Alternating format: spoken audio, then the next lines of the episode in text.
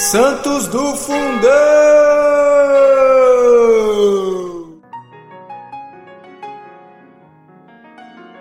Fala galera, tudo bem?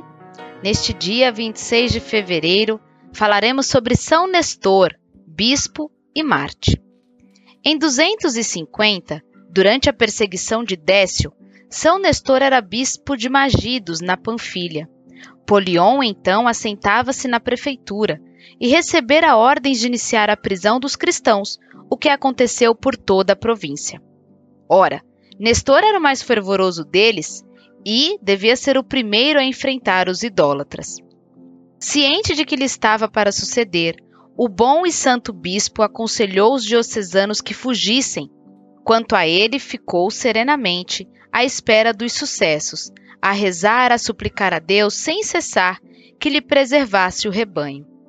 Preso, São Nestor, com grande majestade, com imensa calma, compareceu diante do juiz, e por todo o trajeto, recebendo honrarias, até dos senadores ouvia: Tua vida só é digna de elogios.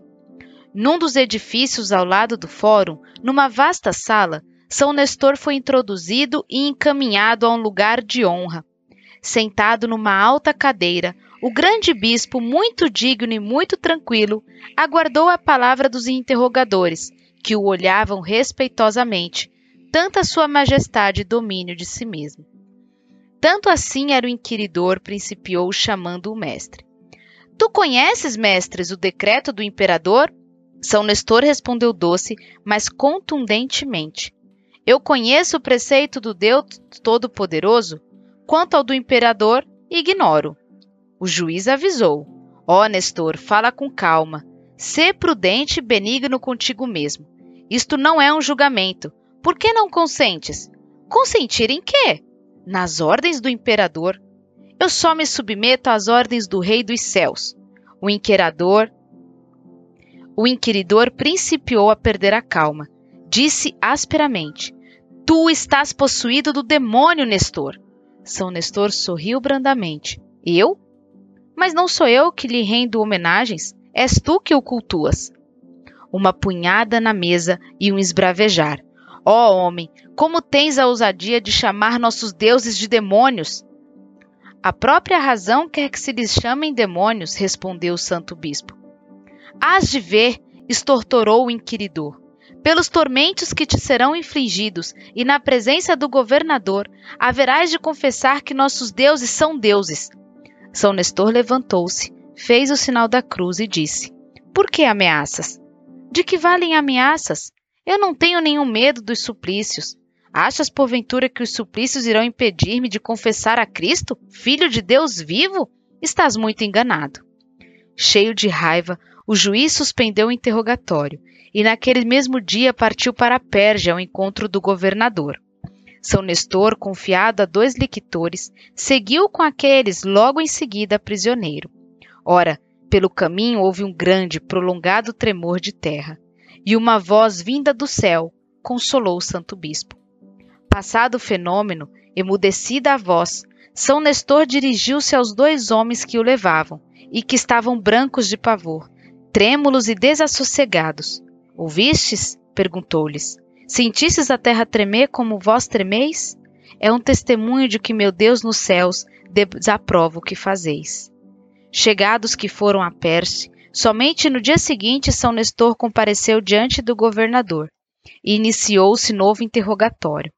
Como te chamas? perguntou o governador ao santo bispo. Sou um servidor do meu Senhor Jesus Cristo. Não perguntei qual a tua qualidade, apenas teu nome. Como te chamas? Meu nome próprio, respondeu o santo, imperturbável, é cristão. Meus pais, contudo, deram-me de Nestor. Por que não sacrifica aos deuses? Entrou o governador rapidamente na questão primordial, sem rodeios. Sacrifica e não recorremos às torturas. Escreverei imediatamente ao senhor imperador e a ele rogarei que te faça chefe dos sacerdotes de toda a província. São Nestor levantou os olhos para o céu e respondeu: Sejam quais forem os tormentos, jamais renega...